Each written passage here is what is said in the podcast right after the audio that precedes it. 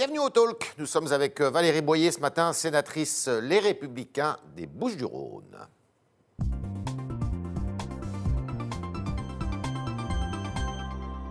Bonjour Valérie Boyer. Bonjour. Alors, euh, des scènes assez brutales ont été relevées hier place de la République où des policiers essayent d'évacuer cette place de la République à Paris où étaient installés des migrants dans des tentes. Euh, vous êtes euh, surprise, révoltée par ces images? Je suis surprise et révoltée effectivement par les images et par la situation à plus d'un titre. D'abord, euh, peut-être la première question qu'on peut se poser, pourquoi encore une évacuation? Mhm. Combien y a-t-il eu d'évacuations? Moi, j'en ai assez de voir que dans cette affaire, il n'y a que des perdants.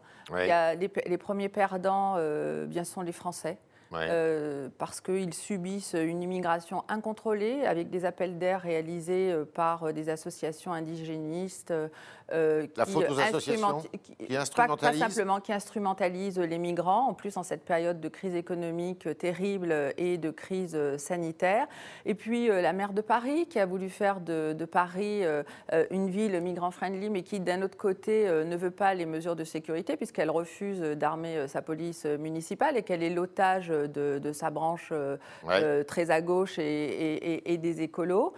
Euh, et, puis les migrants qui sont totalement instrumentalisés par, par ces associations. Et puis en dernier lieu, les policiers, mhm. à un moment donné, à qui on donne des injonctions contradictoires en permanence. Il y a un problème de la chaîne de commandement envoie, Je pense qu'il y a un gros problème de la chaîne de, commandant, de commandement. Puis il y a quand même un problème de timing. Moi, je mhm. trouve ça un petit peu curieux que cette affaire intervienne alors qu'on est dans l'examen de, la loi sur la sécurité. Euh, a demandé un rapport qui mhm. va lui être remis euh, mhm. ces heures-ci. Là, euh, est-ce que vous estimez que justement, bah, c'est utile que on puisse diffuser des photos, des interventions et des films des interventions policières bah, Je pense que c'est utile pour protéger les policiers parce que ce sont bien souvent eux qui sont dans des situations euh, dramatiques. Sauf que là, le euh, ministre de l'Intérieur semble les euh, condamner. Non, mais les policiers sont, sont, souvent mis dans des situations dramatiques, victimes de guet-apens, victimes chez eux, jusque chez eux. Enfin, c'est jusqu'à ce qui s'est passé à Magnanville, qui est quand même une illustration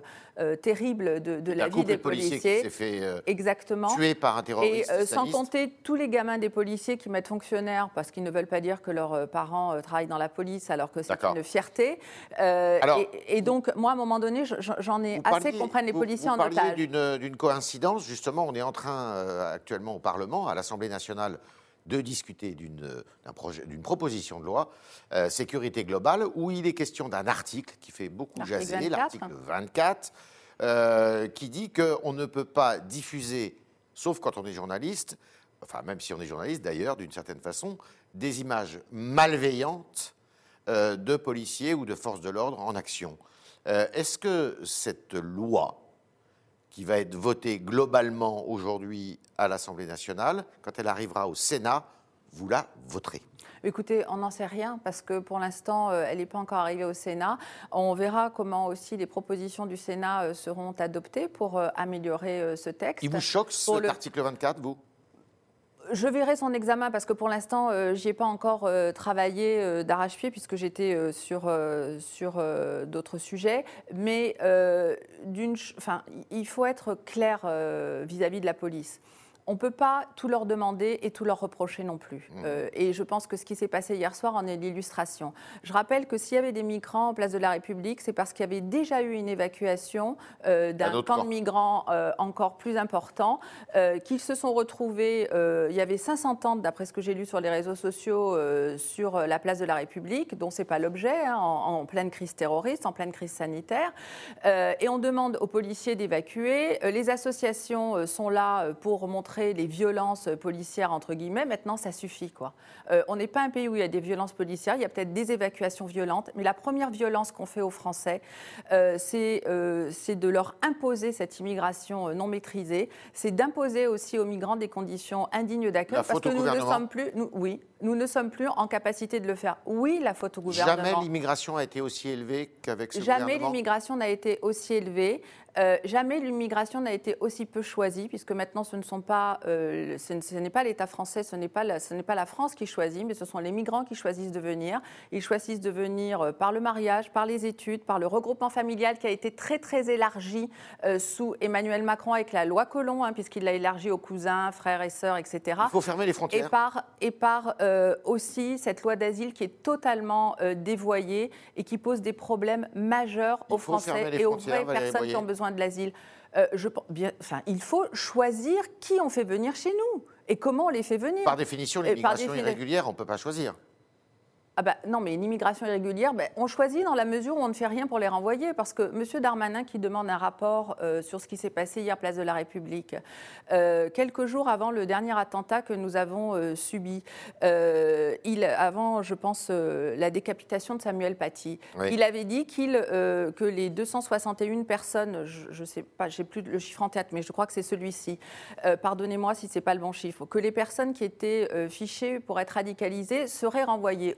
En est aujourd'hui de ces personnes fichées radicalisées qui doivent être envoyées Où nous en sommes aussi de, du droit d'asile dévoyé en France? Le préfet de police de Paris est mis en cause dans cette histoire. Est-ce que vous demandez sa démission? Moi, je, pour l'instant, bah, j'attends le rapport. D'accord. Alors, ce soir, le président de la République doit prendre la parole à la télévision, 20h. Mmh. Euh, on sait déjà que ça sera un, déconfinement progressif mmh.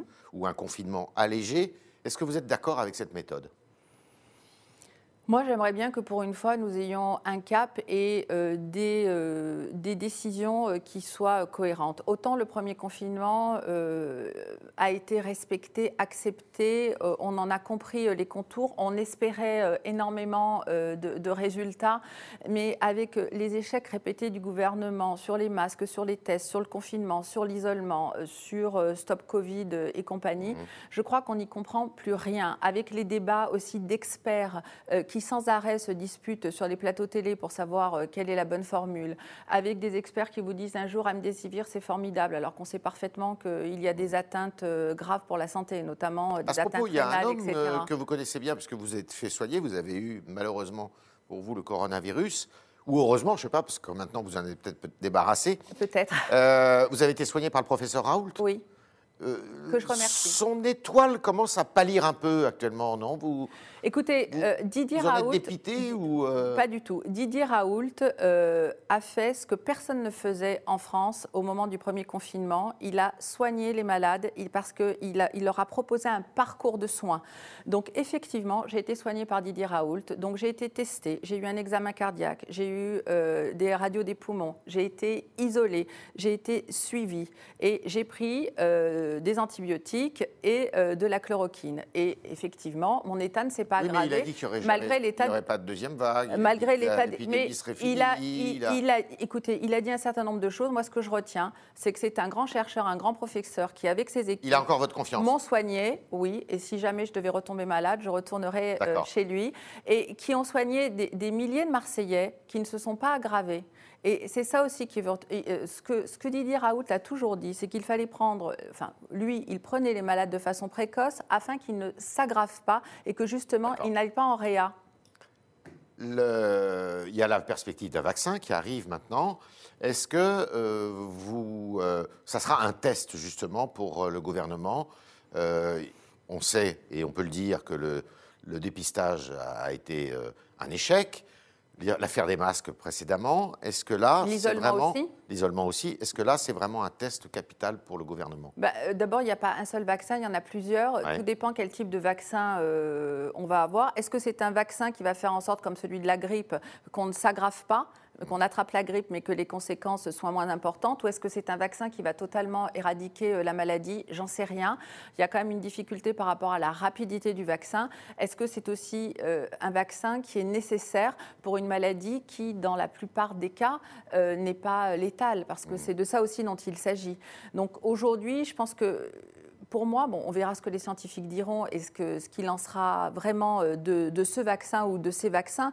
Mais ce qui est capital, c'est de gérer tout ce qu'il y a autour du confinement. Parce que ce qu'il y a autour du confinement va être peut-être plus grave que la maladie elle-même. C'est l'économie, évidemment. C'est l'économie, c'est l'état psychologique et psychiatrique des Français. c'est effectivement cette espèce d'effondrement que nous sommes en train de vivre, malheureusement. Il faut le, désespoir des petits commerces. Il faudra le rendre obligatoire, ce, vaccin? euh, Tout dépend de la nature du vaccin. Euh, franchement, et là, euh, j'en sais rien.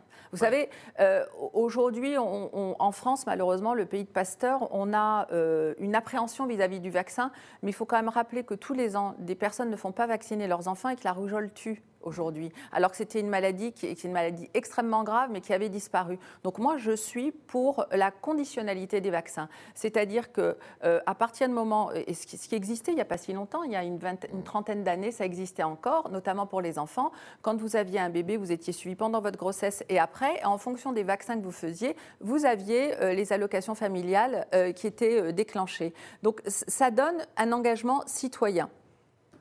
Demain, au Sénat, la Haute Assemblée à laquelle vous appartenez, eh bien, il y a une résolution qui va être euh, euh, qui va arriver, qui est une résolution euh, sur l'Artsakh. L'Artsakh, c'est quoi? Eh bien, c'est un territoire arménien, arménien qui est disputé entre l'Arménie et l'Azerbaïdjan. On en a beaucoup parlé et le Figaro Magazine s'en est fait grandement l'écho. vous êtes très engagé dans cette cause. quel est le, le but de cette résolution sur l'Artsakh demain D'abord, permettez-moi de, remercier le Figaro. Euh, qui euh, est un peu, qui est l'honneur du journalisme dans cette affaire, parce que malheureusement, euh, tous les quotidiens et tous les magazines n'ont pas eu l'engagement du Figaro pour cette cause, qui est une cause de justice, qui est une cause humanitaire avant tout. Et ensuite de remercier Gérard Larcher et Bruno Retailleau parce que la président du Sénat et président, du, groupe LR au Sénat. Groupe LR au Sénat parce que c'est quelque chose que, que moi j'attends avec euh, toutes les personnes qui s'intéressent, euh, non pas à un sujet communautaire, mais à un sujet universel, qui est celui du génocide euh, de 1915, du génocide des Arméniens, du génocide des chrétiens d'Orient, qui est arrivé au Qui est reconnu par la France. Hein. Qui est reconnu par la France, celui des Arméniens, pas celui des chrétiens d'Orient, malheureusement pour l'instant. Mais ce, ce, génocide de, de 1915, euh, qui a encore des répercussions aujourd'hui. Parce que de quoi s'agit-il? Eh bien, après le génocide, euh, ce territoire euh, a vécu, enfin, le peuple arménien a vécu une, une partition faite par Staline, qui aimait bien disputer, faire en sorte que des minorités soient mises au milieu de majorité pour mieux tenir. Quand l'URSS a éclaté, l'Arménie a remis la main sur L'Arménie, l'Arménie, les, les Arméniens ont fait comme tous les pays satellites de l'URSS ils ont revendiqué leur droit à disposer d'eux-mêmes.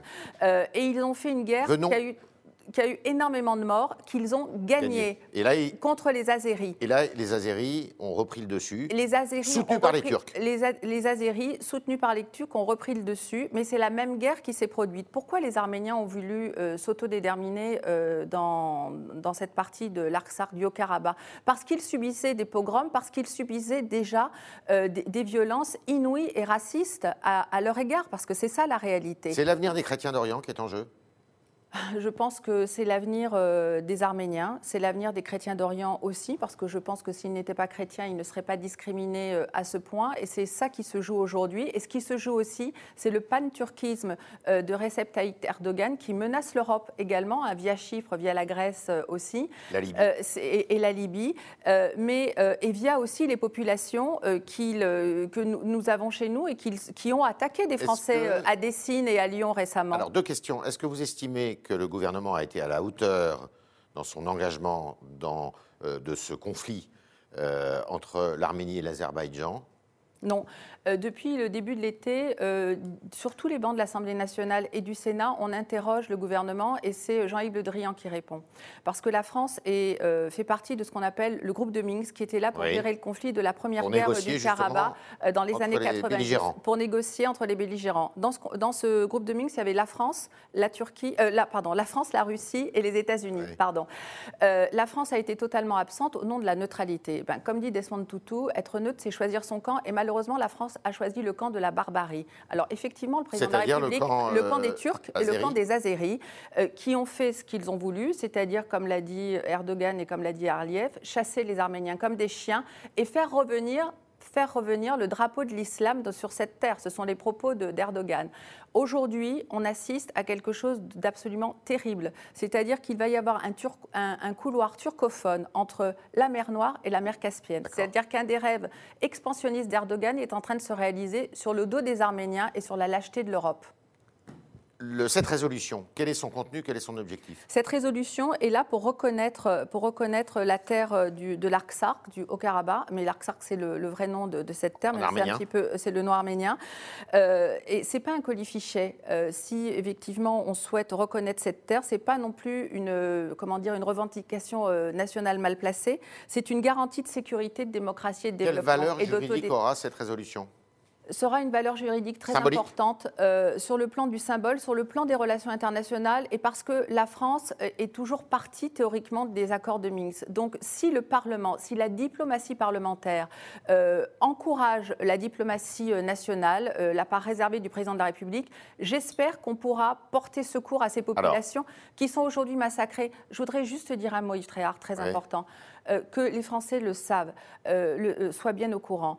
Euh, la Turquie et l'Azerbaïdjan ont mis euh, des milliers de djihadistes euh, sur ce conflit du Haut-Karabakh. Et ils ont vendu les têtes des Arméniens à 100, 100 dollars la tête. Voilà ce qui se passe. Aujourd'hui, il y a encore des personnes qui sont torturées sur place là-bas. C'est vraiment un conflit qui est abominable, avec des bombes au, phosphore également, donc des bombes non conventionnelles. Donc nous avons une population qui est toute petite, même pas 3 millions d'habitants, qui est entourée d'un océan de personnes hostiles qui veulent les massacrer. Quel est l'avenir de cette résolution? Euh, Elle sera votée demain au Sénat? Elle aura une ben, Elle sera votée euh, parce que je, tous les groupes ont signé, ou presque, sauf La République En Marche, ont signé, euh, et un autre groupe écolo, je crois, ont signé ce groupe, les communistes, les socialistes, bien Après, ça va à l'Assemblée nationale?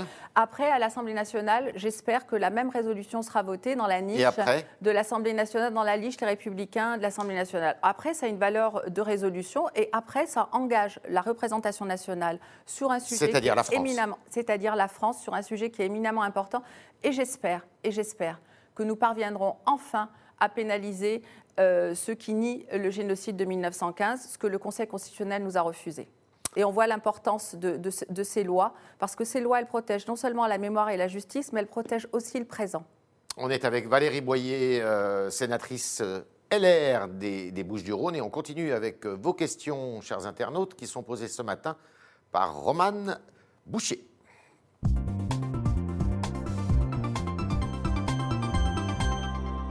Bonjour Romane. Bonjour Yves bonjour Valérie Boyer. On va continuer de parler du conflit dans le Haut-Karabakh avec euh, l'internaute Gibbs qui nous dit l'Azerbaïdjan est assis sur du pétrole alors que l'Arménie n'a rien. Pour l'Occident, l'affaire est pliée. Est-ce que vous êtes d'accord?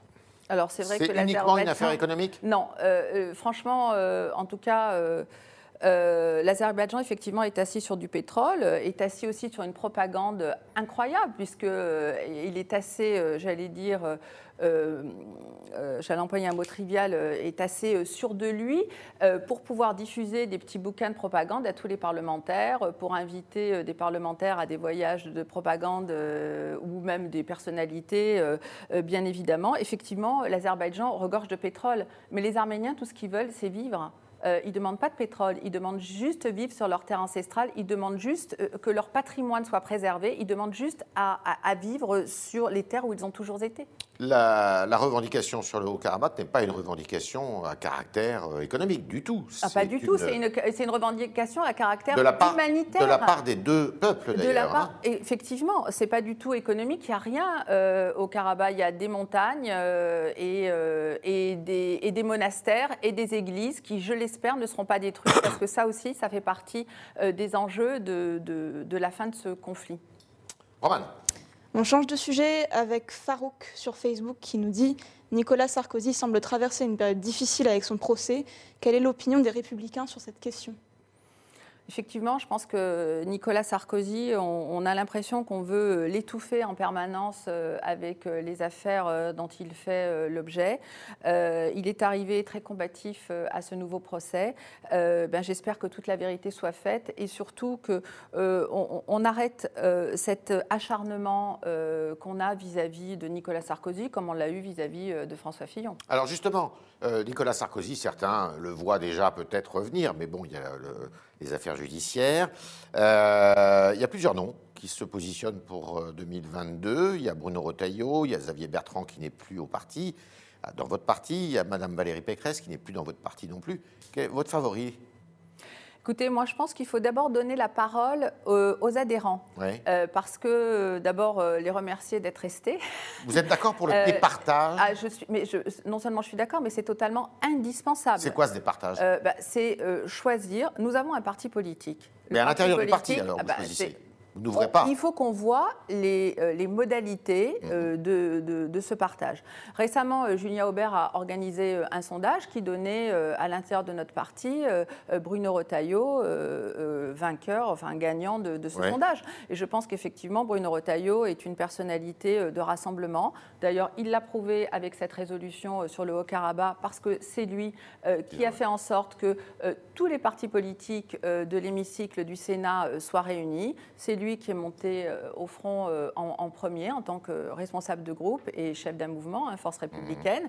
Euh, donc, moi, je souhaite le meilleur pour ma famille politique et je pense que dans le meilleur, ben, Bruno Retailleau en fait largement partie. Dernière question.